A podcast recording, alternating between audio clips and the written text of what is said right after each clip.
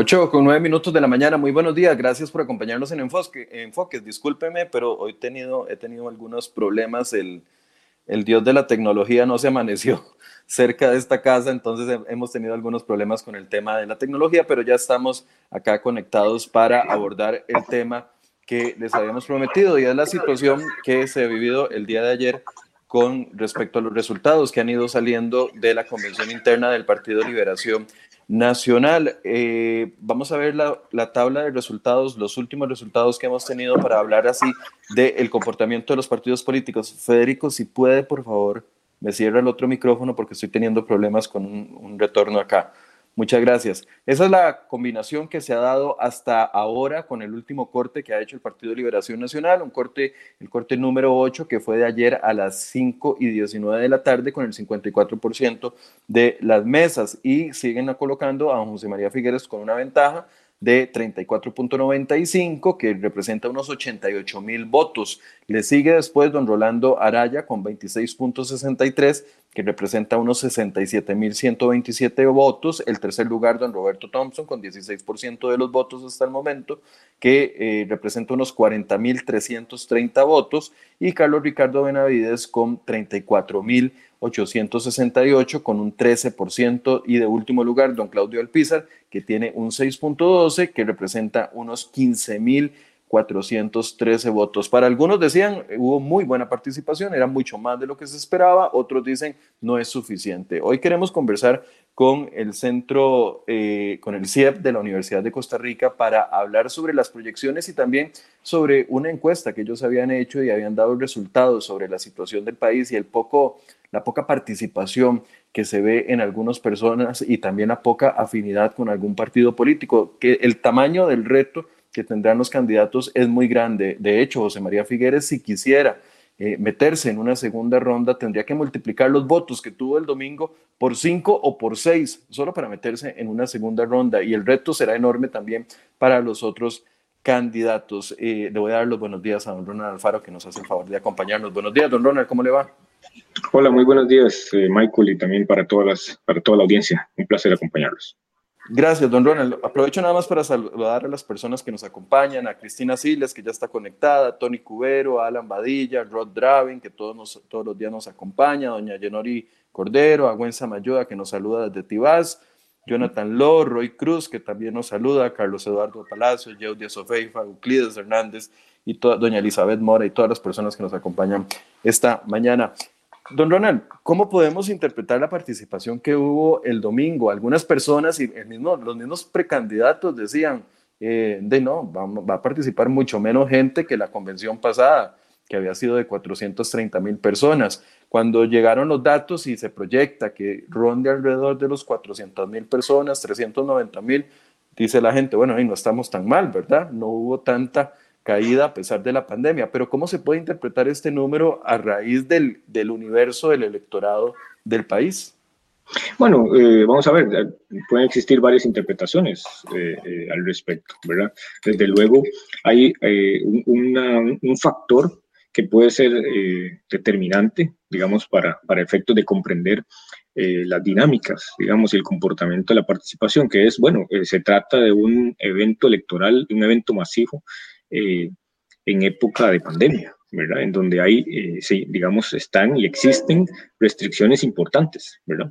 Eh, a la movilidad, al tema también de los protocolos, al tema de la posibilidad, digamos, de incluso de que los candidatos interactuaran con sus simpatizantes, digamos, antes de la, del evento del, del, del domingo. y bueno, digamos, desde ese panorama y desde esa perspectiva, eh, siempre las comparaciones, digamos, con, con eh, eh, eventos anteriores, por, la primaria de Liberación Nacional en el 17 o en el 2009, que fue la anterior, pues, pues siempre tendrán algún, algún aspecto de relatividad, ¿verdad? ¿Por qué? Bueno, porque estamos hablando de que hay más votantes en el padrón, es decir, si usted lo compara con el 2017, con el 2009 e incluso más atrás, ¿verdad? Cuando, por ejemplo, Rolando Araya fue precandidato en el, en el 2002 o cuando Figueres fue precandidato en el 93. Entonces, digamos que hay un, hay un aspecto ahí de relatividad, pues son más votantes eh, inscritos. Entonces, eh, y al mismo tiempo, las, las convenciones digamos, despiertan diferentes niveles de entusiasmo, ¿verdad? O sea, en esta oportunidad había más precandidatos, pero no siempre ha sido así. ¿Verdad? Entonces puede ser que la existencia de más precandidatos estimule un poco más a la, participación. Pero bueno, eso va, a depender. Lo que sí es cierto es que hay, eh, eh, digamos, en, el, contexto general en el que se desarrolla esta, esta convención, eh, existía ya de por sí, digamos, un bajo nivel de entusiasmo en la gente. Vamos a ponerlo de esa manera, bajo entusiasmo, baja algarabía, poca, poca, eh, poca activación, ¿verdad?, de, la ciudadanía eh, en este tema. No fue sino hasta los últimos días, ya cuando los debates empezaron a, despertar un poco más de, entusiasmo, en el que se estimuló, ¿verdad?, se estimularon a la gente a discutir, a debatir. Eh, lo que sí es, digamos, estamos presenciando también, eh, el, otro aspecto que quisiera traer es que estamos presenciando la convención interna del partido político de mayor trayectoria en Costa Rica, ¿verdad? Partido que ha gobernado 37 años, que ha tenido una base electoral más, más grande, una organización territorial mucho mayor, que tiene la mayor, la mayor cantidad de alcaldías, eh, en fin, estamos presenciando ese fenómeno. Entonces, eh, por lo general, digamos, el Partido Liberación Nacional es el que define y pone un, umbral, ¿verdad? En términos de esa participación. ¿Qué, es, eh, qué, va a ser lo interesante acá? Bueno, cómo el partido logra rearticular, ¿verdad? Esos apoyos. Una de las grandes preguntas aquí es si va a lograr ir unido, ¿verdad? A, la elección nacional.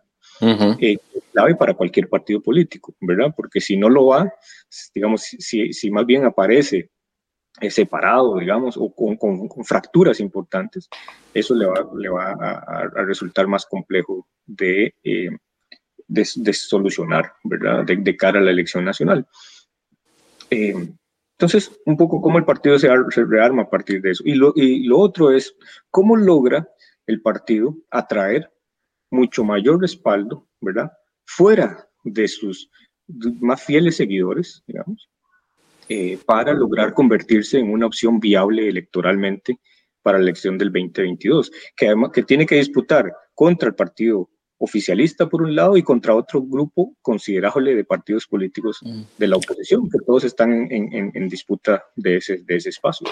Cuando los medios le preguntábamos a don José María Figueres, eh, antier, ayer y todavía incluso antes de la elección, con respecto a la participación, y, siempre utilizamos la frase de que el Partido de Liberación Nacional, si tomamos como referente la cantidad de diputados que ha ido ganando a través de las elecciones, ha ido reduciéndose paulatinamente eh, conforme pasan las elecciones. La época de doña Laura Chinchilla me parece que tenían 25 diputados, ahora andan por el orden de 17, que podría ser como un medidor del apoyo que ha, que ha tenido, al menos en el, en el, campo de diputados y también con las cifras de los resultados de los, de los candidatos o precandidatos que, o los candidatos que perdieron. Pero podríamos decir que si en esta convención participaron 400 mil personas eh, y en la anterior 430 mil, ¿hay una reducción verdadera o, o, ese número ahí podría ser engañoso precisamente por ese elemento que usted nos decía, de que el padrón también ha ido creciendo? Bueno, eh, si lo, si, lo analizamos mm, desde el punto de vista de qué tamaño, digamos, del voto del liberacionismo del domingo representa el padrón, efectivamente hay una reducción, ¿verdad? Es innegable, digamos, esa reducción que ha venido ocurriendo, sobre todo en las elecciones de este siglo, ¿verdad? Liberación ha experimentado un, eh, un debilitamiento eh, electoral, ¿verdad? Eh, ya en el 2002 después de la segunda ronda. Eh, eh, en el 2006, la reaparición de Oscar Arias y el surgimiento después de Laura Chinchilla, digamos, le ha dado al partido la posibilidad, digamos, consolida algunos votos por ahí, pero desde el, digamos, desde el 2014 no son sus mejores ¿verdad? Eh, momentos desde el punto de vista electoral. Entonces, si hay una reducción, y esa reducción es consistente, digamos, como, con lo que hemos observado a lo largo del tiempo, porque lo que ocurre es que ha venido presentándose, eh, en el caso del, no solo en el caso de Liberación, sino de todos los partidos en Costa Rica, pero en Liberación Nacional con más, eh, con más claridad, es el tema de, cómo se ha erosionado, cómo se ha eh, reducido el apoyo y la identidad de los votantes que se, ¿verdad? que se definen como liberacionistas. Antes ese grupo era un grupo amplio, muy diverso, que cubría buena parte del territorio nacional, que incluso, digamos, agrupaba a varias generaciones, ¿verdad? De votantes y de diferentes sectores. Lo que sucede es que ese fenómeno se ha venido reduciendo y debilitando, ¿verdad? El partido hoy día no apela, no atrae, digamos, a, esos amplios sectores, sino que su base electoral se ha ido haciendo más pequeña, más pequeña con el tiempo, a tal punto que ya en el 2018 pues no le fue suficiente para entrar a una segunda ronda. Entonces, ahí es cuando los partidos como organizaciones electorales tienen que rediseñarse, ¿verdad? Redefinirse, tienen que reinventarse, ¿verdad? Esa marca del PLN, el liberacionismo eh, eh, histórico, tiene que entrar en ese proceso, digamos, de redefinición. Eh, y a veces estos procesos no son tan sencillos para los partidos políticos, ¿verdad? Porque involucran una serie de cosas. No solo es una renovación, digamos, de sus estructuras formales, sino también de esos liderazgos, de las ideas, de qué, le, digamos, de qué tipo de propuestas le plantean al electorado eh, y eh, en qué medida estas, digamos, logran apelar, ¿verdad? motivar a un amplio sector de, de, la ciudadanía. En otra época, el liberacionismo, digamos, tenía una identidad tan fuerte, ¿verdad? Que eh, fue capaz de ganar, por ejemplo, todos los cantones del país en el año 1982, ¿verdad? Que veníamos precisamente de la crisis de los, digamos, de los años 80. Entonces fue una maquinaria muy arrolladora, ¿verdad? Una planadora electoral prácticamente. Eh, pero, bueno, eso a los partidos les ocurre, se debilitan, ¿verdad? Con el, digamos, con el paso del tiempo. Una de las grandes interrogantes con respecto a los resultados del domingo es, bueno, ¿y en qué circunstancias deja esto al liberacionismo, ¿verdad? ¿Puede esto significar la posibilidad de que el partido, digamos, vuelva a tener un respaldo importante en el territorio nacional, esa es, es una de las grandes interrogantes y lo veremos a, lo largo de la campaña. Ahora, eh, el candidato Figueres tendría, la cifra mágica es 18%, entiendo, del padrón electoral para poderse colar en una segunda ronda, ¿es así? Bueno, va a depender, digamos, va, a depender de varios de factores. De la participación. Claro, la participación por un lado, pero además también qué tanto se distribuye el voto entre los diferentes partidos, ¿verdad? Yo he, venido diciendo que en este momento incluso hay más candidatos sin partido que, que, partidos sin candidato, ¿verdad? Porque hay muchos que dicen que van a aspirar, digamos, a la presidencia y todavía no está, digamos, totalmente definido. Si tomáramos una foto hoy día de esos candidatos, en este momento diríamos que no son todos los que están en esa foto, ¿verdad? Pero tampoco están todos los que son, porque digamos, estamos en un momento en el que aún faltan esas definiciones. Entonces, va a depender de cómo se distribuyan esos respaldos. Sí sabemos, eh, por esta debilidad de las identidades de los partidos, que para los votantes va a ser bastante difícil tomar esa decisión. Y cuando digo difícil me refiero a que las personas van a, a buscar mecanismos que les faciliten o que les ayuden a tomar la decisión de por quién votar, ¿verdad? Eh, porque eh, si las personas tuvieran una identidad muy fuerte con los partidos políticos, esa pregunta ni siquiera se la plantean, ¿verdad? O sea, digamos, no, es, no, está en la, no estaría en la mente de las personas. O sea, lo que se dejan es llevar por esa identidad, se dejan llevar por esa. Es como que usted diga, bueno, yo tengo la camiseta de ese partido o ese candidato y nadie me la, me la arrebata. Pero cuando las personas no tienen esa identificación, más bien los deja desorientados, ¿verdad? O sea, es decir, ¿qué hago aquí en estas circunstancias? ¿Qué hago? ¿Hacia dónde me muevo? ¿A quién le doy mi apoyo? Entonces, esto es un escenario muy propicio, o sea, vamos a ver eh, eh, preferencias electorales de los votantes muy cambiantes. Sí, lo, lo, preguntaba porque, a ver, haciendo una, una, un cálculo que han hecho algunos de los expertos de cuánto podría trasladarse comparado con el padrón nacional el apoyo que recibió José María Figueres el domingo anterior, hablan del orden del 4,5-5% del padrón total.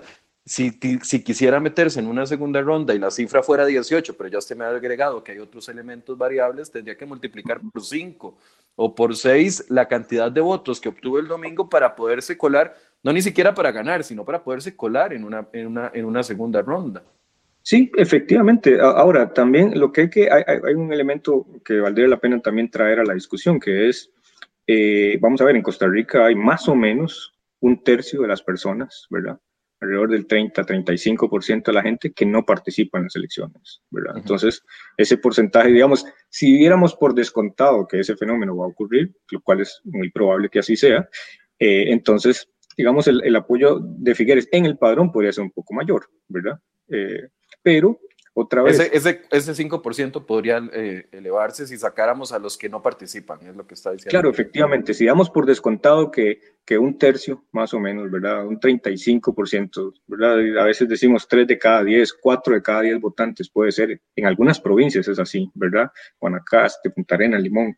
A veces hay 4 de cada 10 personas no va a votar, eh, teniendo derecho a hacerlo. Entonces, ese apoyo puede ser un poco mayor ahí, pero lo que sí es cierto es que eh, este, ese número, esa cifra, eh, se convierte en un desafío para el partido, ¿verdad? En, dos sentidos, digamos, muy importantes. El primero es, usted necesita retener a ese grupo, ¿verdad? O sea, que los, que los que no votaron por Figueres, digamos, usted necesita que se mantengan dentro de Liberación Nacional, ¿verdad?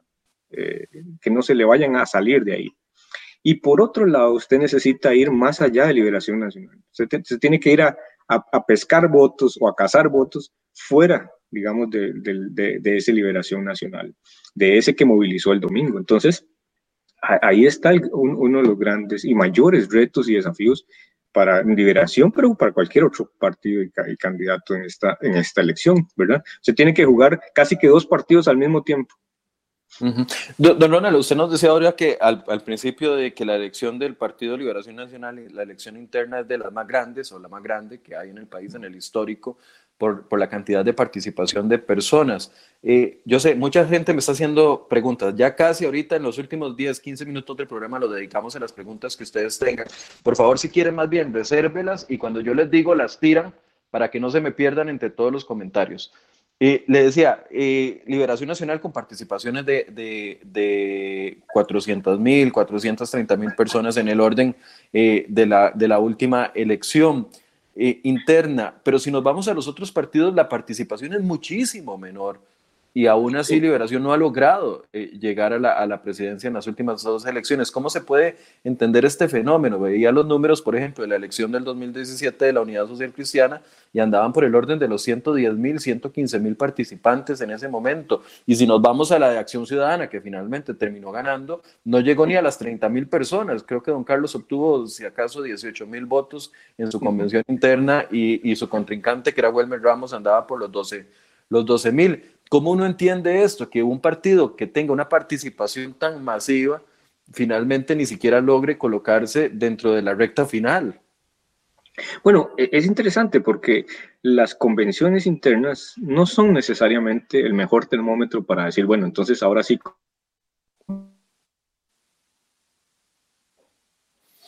Vamos a ver, parece que tenemos un pequeño problema con don Ronald. Ya, ya volvió don Ronald. Ah, ok, perfecto. Sí, alguna, algún tema de, Internet. lo que decía era que las convenciones internas, estos eventos primarios, no necesariamente son un buen termómetro o el mejor termómetro, ¿verdad? Para decir, bueno, eh, y ahora sí esto le garantiza a Liberación que se va a convertir en un partido político, digamos, retador, ¿verdad? O, uno de los más fuertes contrincantes. Eh, y eso tampoco ocurre ni en la Unidad Social Cristiana, ni en el Partido Acción Ciudadana, ¿verdad? O sea, por lo general en estos otros dos partidos la participación es mucho menor, la convocatoria es, eh, a pesar de que es amplia, no necesariamente atrae a muchas personas, ¿verdad? Y esto otra vez tiene que ver con algo que es, que hemos llamado las identidades partidarias, ¿verdad? Este, que no son sólidas, que no son fuertes. Eh, y entonces, eh, pues plantea, le plantea a los partidos el, el enorme reto de poder eh, expandir, digamos, su apoyo fuera de lo que ocurre en una convención interna, ¿verdad?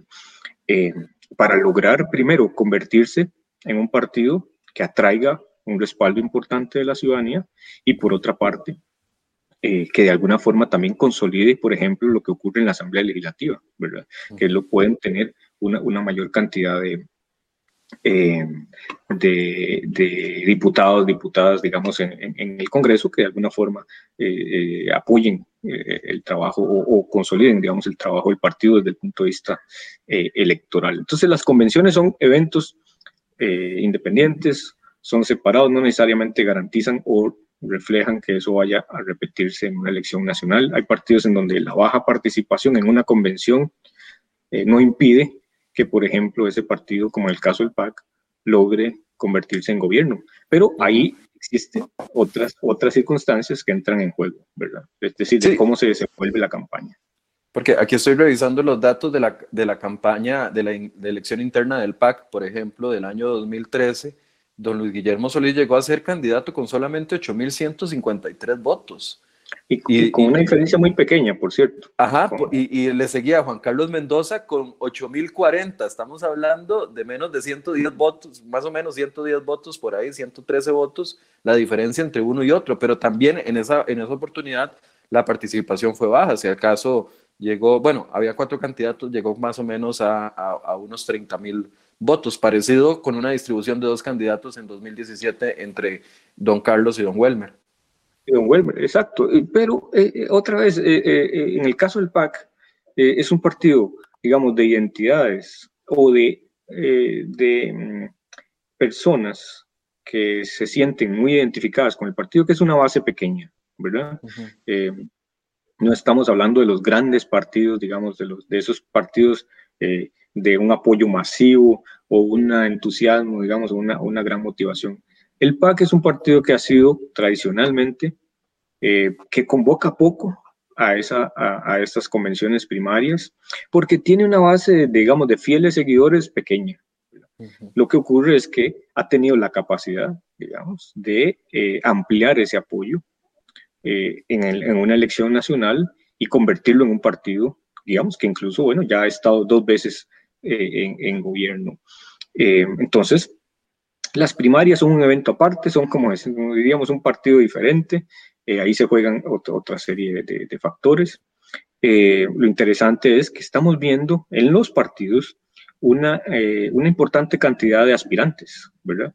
Creo que no hemos tenido en un año electoral convenciones con tantos, con tantos precandidatos a lo interno de, de los partidos. Ve que en el caso del PAC, aquí lo interesante es que el PAC tiene una fracción de de 10 de 10 diputados y usted tiene, va a tener, digamos, posiblemente cuatro o cinco aspirantes, ¿verdad? De los cuales varios de ellos están en la asamblea.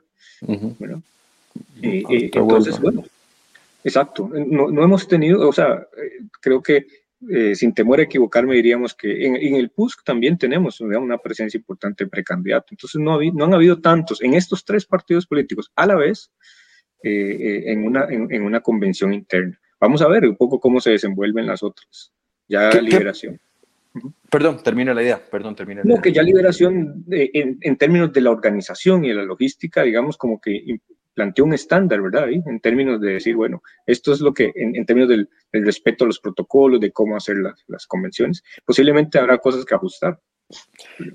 Don Ronald, desde el punto de vista técnico del Centro de Investigación y Estudios Políticos y desde la técnica que ustedes utilizan para realizar el, análisis político eh, en el Estado de la Nación, donde usted también es parte, y también en, en, la Universidad de Costa Rica, órganos completamente serios, ¿cómo se puede interpretar esto que mucha gente menciona, el voto antifiguerista?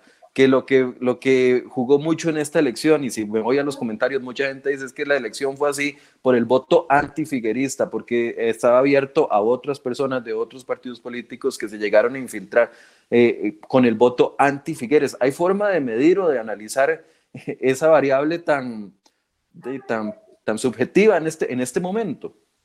Eh, no, en realidad, eh, digamos, a pesar de que uno pues, pudiera, digamos, o podría especular sobre de dónde vienen esos apoyos y respaldos que vimos el domingo, no hay una manera sistemática, digamos, de estudiarlo, a menos que, eh, bueno, se analice en profundidad de dónde provienen, cuál es el perfil de los votantes que acudieron el domingo en la, a, la convención. lo, cual es imposible. En este, sí, en estas circunstancias es imposible, son, digamos, meras especulaciones. Ahora, lo que sí hemos visto a lo largo de la historia es que en las convenciones eh, las, las, personas que llegan a participar son personas que están matriculadas con el partido, digamos, o sea, que son más, digamos, podríamos decirle, más simpatizantes, más militantes que el resto de la población, ¿verdad? Entonces, no es como que, un, e, no este, este no es un evento que convoque de manera masiva al electorado fuera del, del digamos, del liberacionismo tradicional, ¿verdad? Esa, eso, es, eso, digamos, es extraño de ver, eh, no es frecuente, y a pesar de que alguien podría decir, bueno, sí es que se van a volcar en masa a votar por uno u otro candidato, para determinar, para que sean, para que sean decisivos en el resultado de esa convención interna, ese fenómeno no, no lo hemos visto, ¿verdad? Es, decir, es, es, más una fantasía, digamos, desde el punto de vista electoral que otra cosa. Eh, y más bien, bueno, un poco lo que refleja es que en el caso del liberacionismo, que es un partido que ha tenido históricamente una logística y una organización territorial y una base más amplia, eh, en buena medida se vio el domingo, ¿verdad? Reflejado. Eh, eh, en el resultado. Lo mismo ocurre en el Partido Unidad Social Cristiana y lo mismo ocurrirá en el PAC. Difícilmente alguien, un, un, votante o una persona que vaya a, a participar, va a decir, bueno, yo no tengo partido y la verdad es que voy a ir a votar en todas ellas y, o voy a ser la fuerza decisiva, voy a ser parte de esa fuerza decisiva que determine el resultado en uno de esos partidos. Eh, esos fenómenos no, no ocurren de esa manera, ¿verdad? Porque lo que priva es más bien un factor que es la identificación con el partido. Don Ronald, ¿se expone más un partido político que hace convención abierta o convención, o convención semiabierta que un partido que elige a su candidato presidencial en una, en una elección de, de, de, solamente los delegados. Lo, lo, pregunto por lo siguiente, porque Liberación Nacional, al, tener una, una convención tan abierta, se expone a que hagamos esto todos, ¿verdad? Analicemos los posibles escenarios, las fricciones internas, o sea, como se dice popularmente, se lavan los trapos fuera de, de la casa, ¿verdad? Cuando hay otros partidos que eligen a su candidato a nivel eh, de, una, de una asamblea nacional, como lo fue la semana, el fin de semana pasado, el Partido Nueva República, que elige a Fabricio Alvarado con, con la participación de muy pocas personas que, integran esa asamblea nacional, uno no, no, no sabe cómo sabe cómo dimensionar si una elección abierta es un acto de mucha transparencia que expone a los partidos y una elección cerrada pasa sin novedad porque de ahí fueron solo los delegados y punto. ¿Cómo se puede interpretar esto o, entender esto? Bueno, hay que entenderlo en función de, qué tipo de organizaciones estamos estudiando, ¿verdad? O sea, los partidos políticos como estructuras, como organizaciones sociales y políticas, eh, son partidos que aspiran a, digamos, a, a, dominar, digamos, a controlar el Ejecutivo, ¿verdad? Entonces, en su aspiración, siempre tratan de apelar a los más amplios sectores de la población. Entonces, una convención abierta, de alguna forma, es un, un objetivo en esa otra gran meta, ¿verdad? ¿Por qué? Bueno, porque el partido puede ensayar ahí su organización, ¿verdad? Puede, eh, incluso, esto representa como una especie de, de prueba, ¿verdad? Es como una especie de prueba de fuego de cara a una elección nacional, ¿verdad? En términos de toda la logística que eso implica.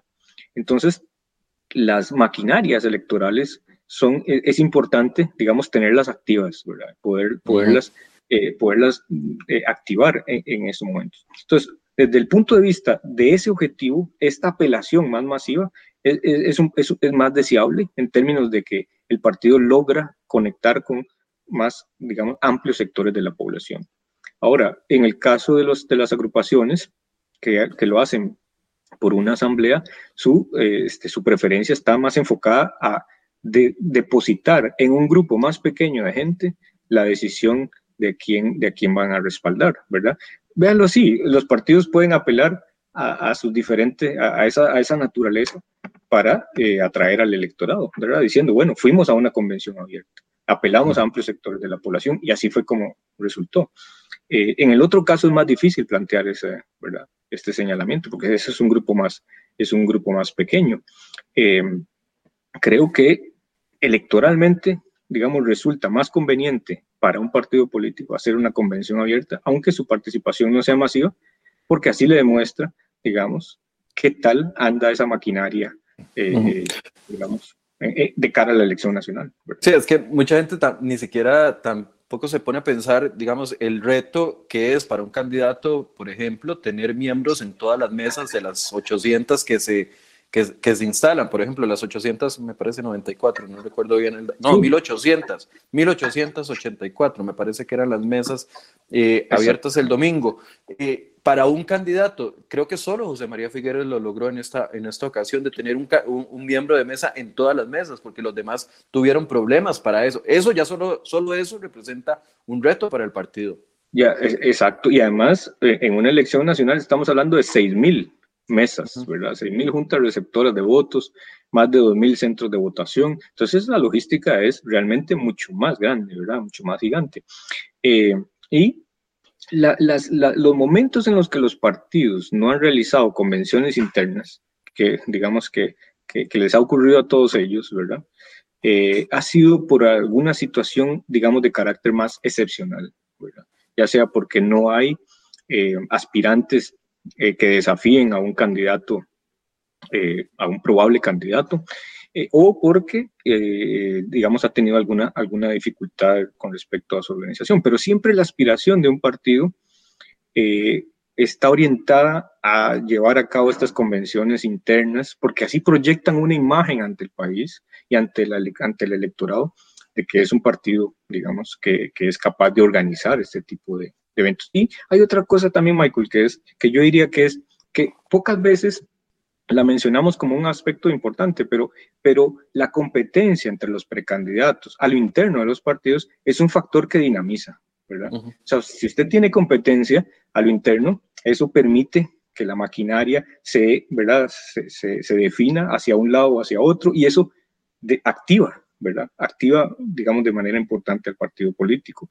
Eh, no ocurre lo mismo cuando usted tiene eh, eh, todo una, digamos, todo orientado hacia un candidato único, por ejemplo.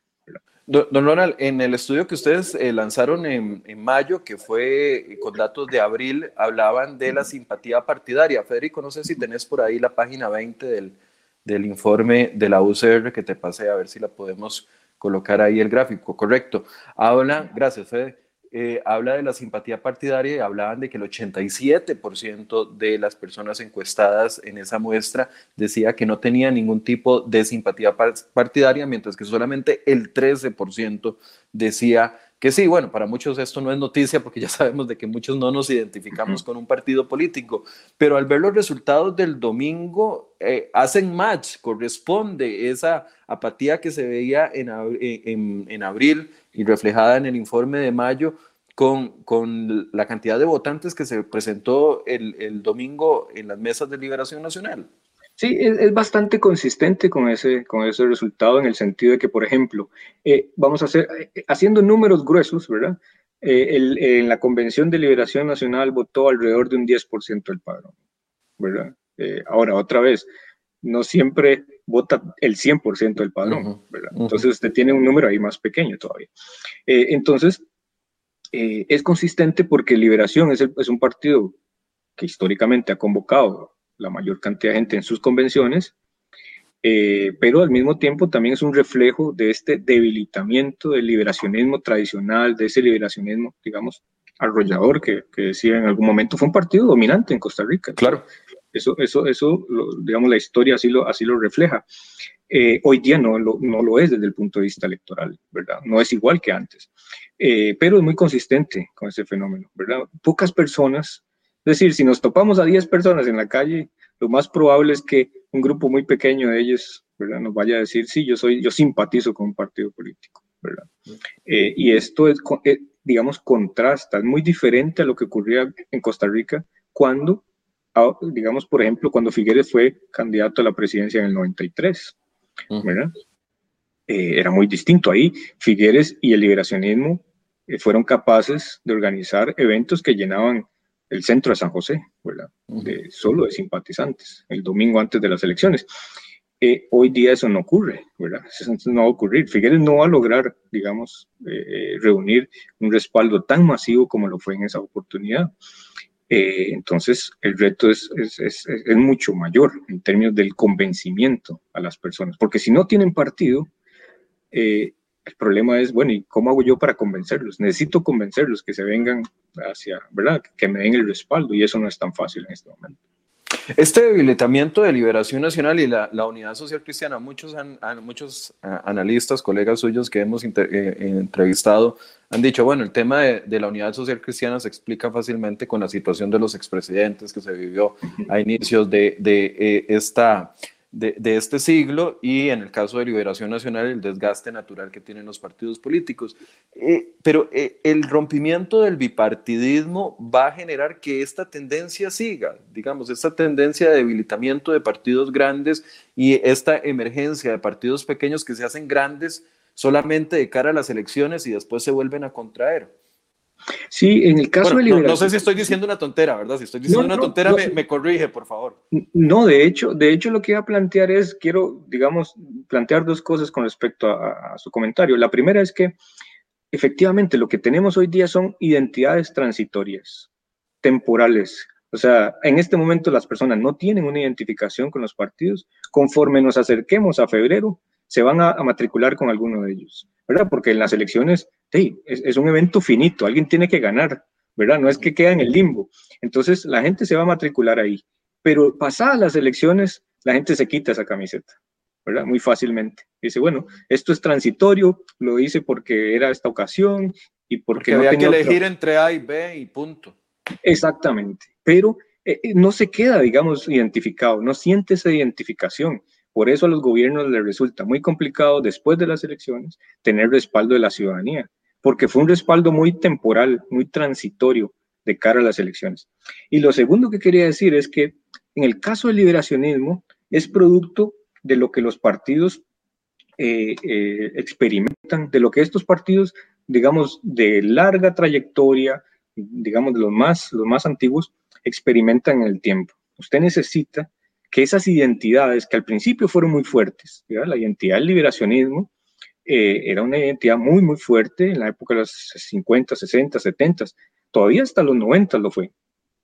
Pero eso lo que ocurre es que esas personas que formaban parte del padrón electoral van envejeciendo con el paso del tiempo, ¿verdad? Es un fenómeno natural.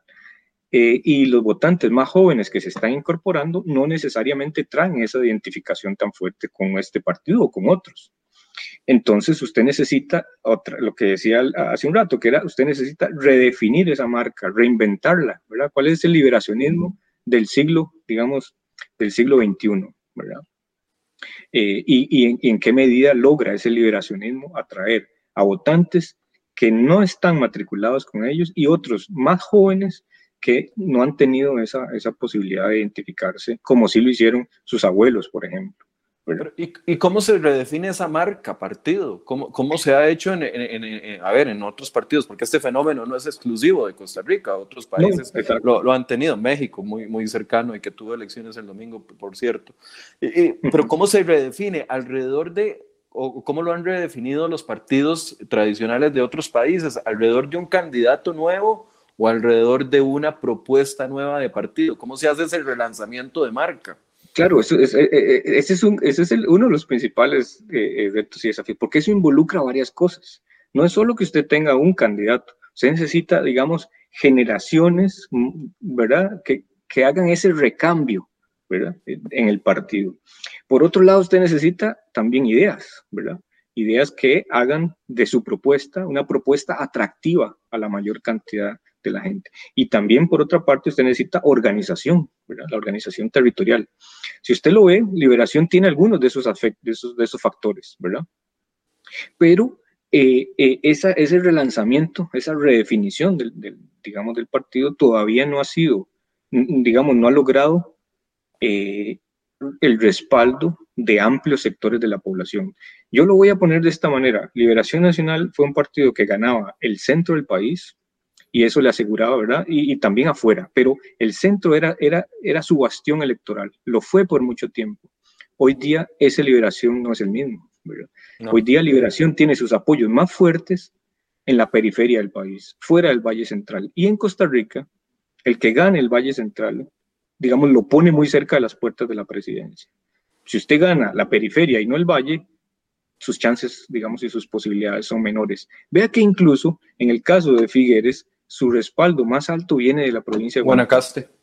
¿verdad? En comparación con el resto de provincias. Entonces ya eso usted le da alguna señal y le dice, digamos, algunas cosas, que está ligado con este liberacionismo, que es electoralmente, sus apoyos electorales del presente, de este siglo, sobre todo la última década, no son los que el partido tradicionalmente tuvo en otro momento de su historia y que le dieron una, unos grandes triunfos, ¿verdad? Bueno, ejemplo de ello es lo que le pasó al PAC en las últimas dos elecciones, que, no, que ha perdido las costas, que son zonas eh, que, bueno, en la última elección, si mal no recuerdo, eh, Restauración Nacional le arrebató las, el voto de las costas y aún así logró llegar a la, a la presidencia.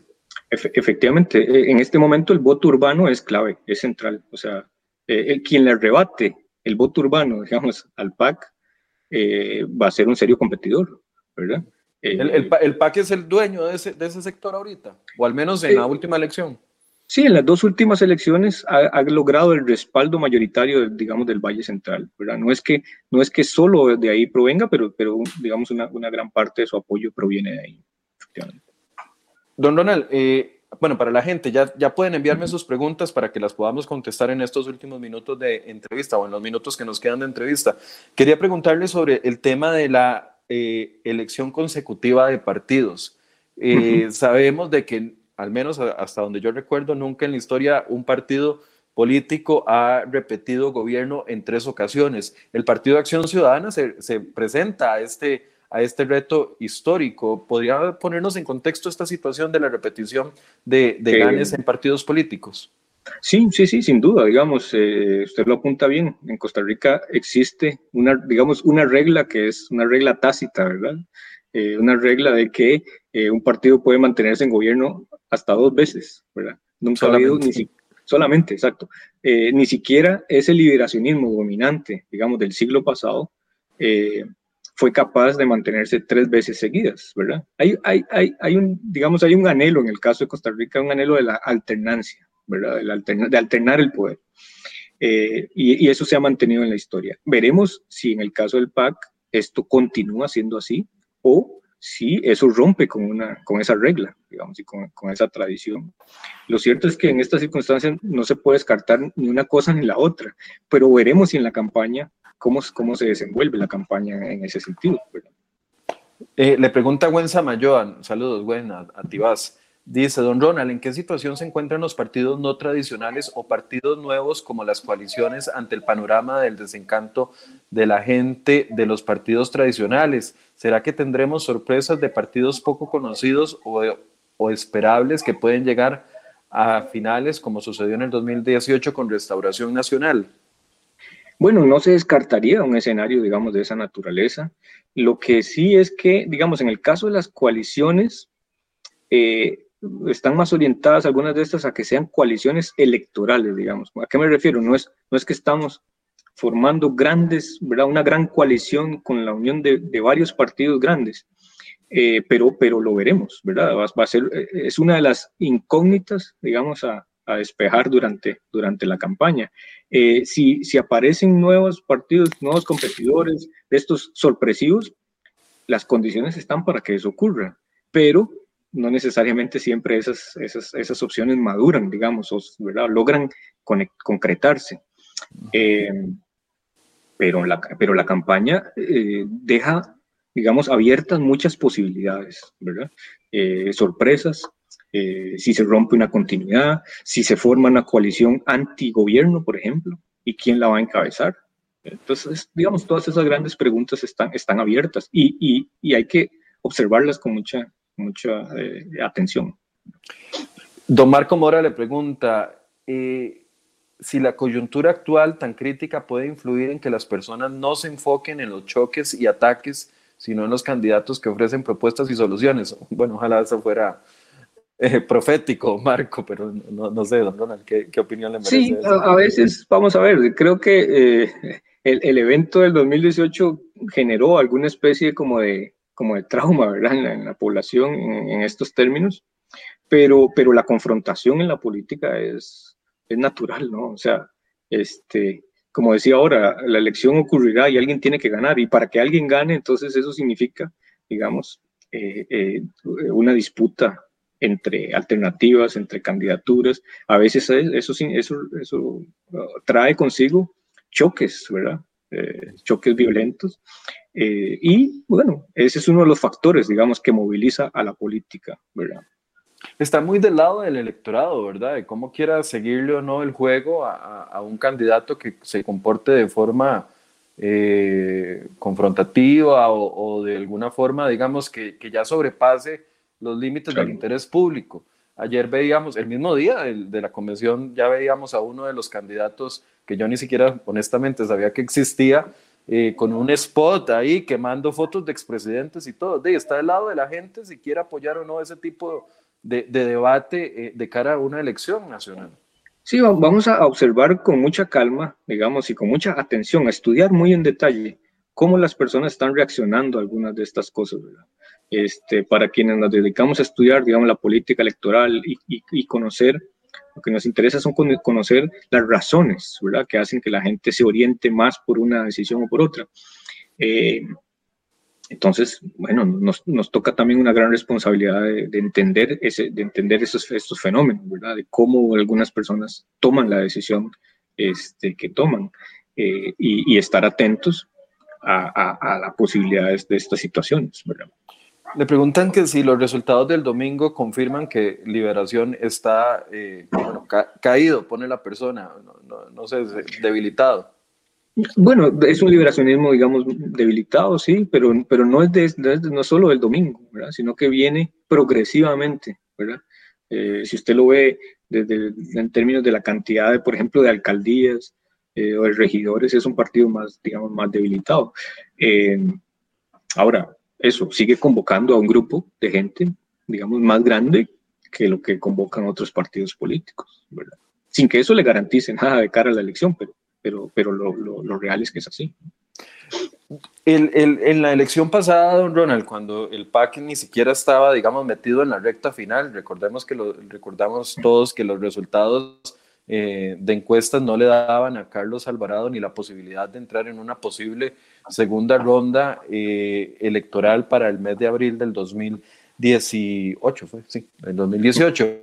Eh, pero, pero se veía, a ver, don Carlos se trató de alejar como candidato presidencial de la posición y de los conflictos que estaba teniendo el gobierno de Luis Guillermo Solís, que en ese momento tenía varios frentes abiertos. Uno de ellos era la comisión del caso del cemento chino, el cementazo, don Carlos se logró separar, por así decirse, de, la posición de gobierno y finalmente, por, por, las circunstancias que sean, meterse en la, en, la, en la segunda ronda. Esa estrategia es la que aplican todos, independientemente de que sea el PAC, los partidos que están en poder y que luchan por una nueva, por, por, una nueva posibilidad eh, en las elecciones, alejarse de, del, gobierno eh, en curso, aunque sea de su propio partido, para poder capitalizar a partir de ahí. Sí, al, oficialismo siempre le toca, digamos, la tarea, a veces es una tarea dura de eh, convencer a la gente por qué eh, continuar en el, en el, Ejecutivo, digamos, se convierta en una opción, ¿verdad? O sea, trata de convencer a la gente de que así, de que así lo sea. A la oposición, digamos. Hacer oposición es más fácil que, en, términos de una elección, ¿verdad? Ser, partido de oposición es más fácil que ser partido oficialista. El oficialismo tiene que vender la idea de que usted, ¿verdad?, merece seguir en el poder. El oficialismo no. El oficialismo tiene que decir, bueno, más bien hay que sacarlos, digamos, del poder. Entonces, en ese, en ese escenario, los partidos se desenvuelven. Eh, y lo que también es cierto es que dos gobiernos seguidos del mismo partido, por lo general lo que hace es que desgasta al partido, ¿verdad? digamos, le da un desgaste. ¿En qué sentido? Bueno, en, la opinión pública, además en el electorado, eh, además le plantea grandes retos en la continuidad. Y a la oposición, aquí el desafío es cómo armar una coalición, una coalición electoral, eso sí, eh, no partidaria, una coalición electoral anti-gobierno, ¿verdad? Anti-oficialismo. Eh, eh, y ahí, digamos, el, gran reto es, cuando son muchos, es quién, quién va a liderar esa, esa oposición, ¿verdad? Don para, para ir finalizando, ¿cómo juegan desde el análisis eh, las opiniones en contra que tiene un candidato? eh, cuando se hacen algunos estudios de opinión, se ven no solo las opiniones positivas, sino también las opiniones negativas que se tienen con respecto a una persona. ¿Cómo, cómo, juegan esas opiniones negativas en el análisis? Bueno, es, es, uno de los factores a considerar, ¿verdad? Este, tener, digamos, por lo general, tener más opiniones positivas que negativas es un escenario, eh, digamos, más favorable, ¿verdad? Eh, que, que, uno en el que dominen las, las opiniones negativas.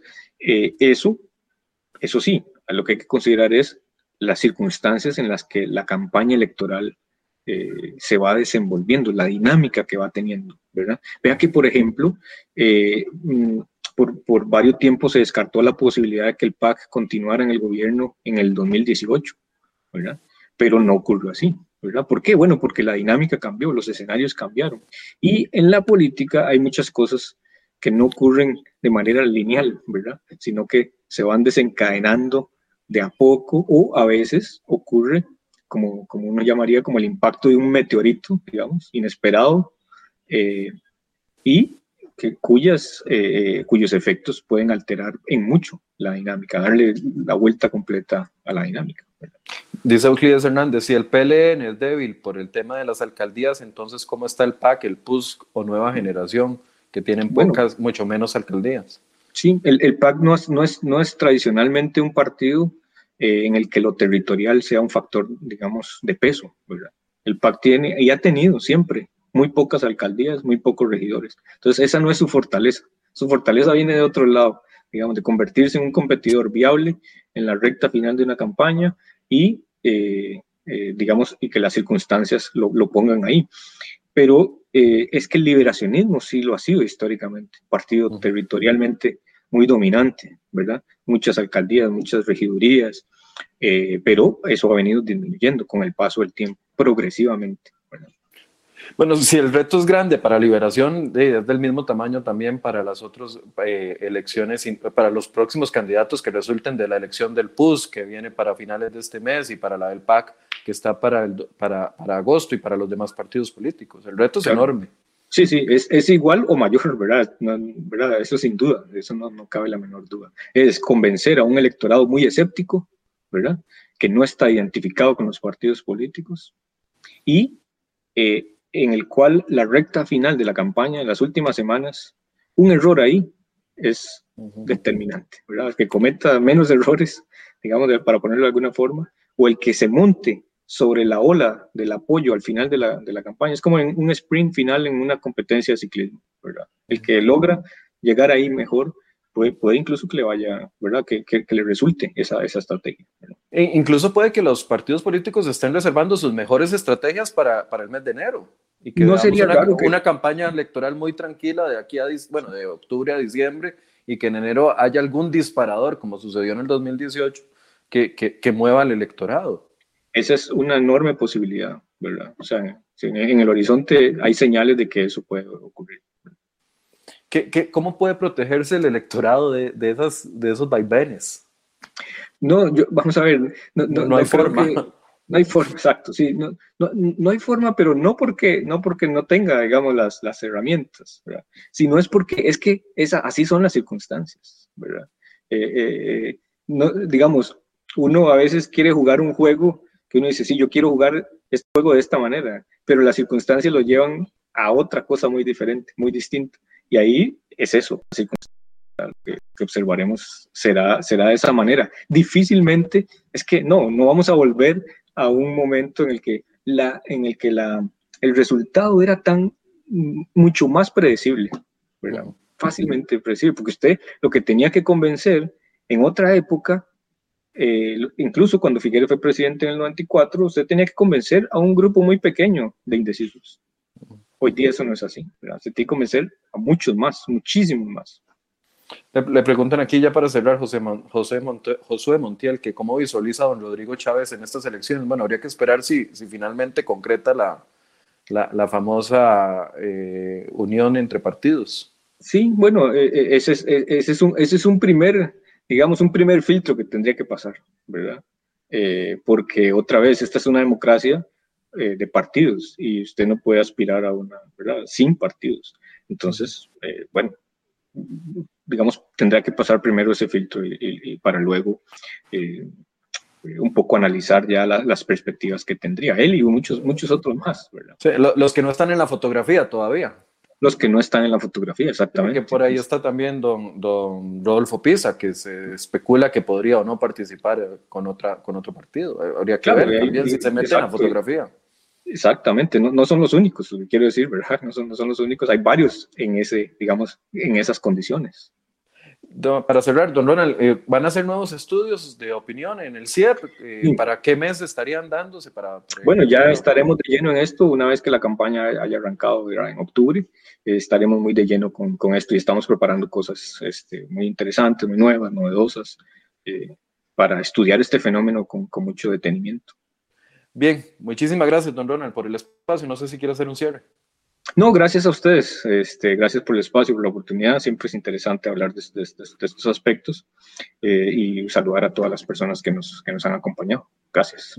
Bien, muchísimas gracias. Era don Ronald Alfaro, quien es investigador del Centro de Investigación y Estudios Políticos de la Universidad de Costa Rica. También pertenece al Estado de la Nación y desde ahí han emitido bastantes informes. Algunas personas me están preguntando por los, eh, los precandidatos de la Unidad Social Cristiana. Sí, ya entrevistamos a Erwin Macís. Eh, el próximo jueves estará con nosotros doña Linet Saborío espero finalmente, porque hemos tenido problemas para entrevistarla a ella y nos estaría faltando don Pedro Muñoz, que vamos a estarle abriendo el espacio también en las próximas semanas antes de que sea la convención de la Unidad Social Cristiana y eventualmente cuando se acerque las demás vamos a estar abriendo los espacios necesarios para que podamos escuchar a estos precandidatos. Muchas gracias por su compañía, gracias a don Ronald, al CIEP también Gracias por mantenernos informados y también a ustedes los invito a que ingresen a seriohoy.com y puedan ver las informaciones de última hora y las portadas que hemos preparado para ustedes el día de hoy. Muy buenos días.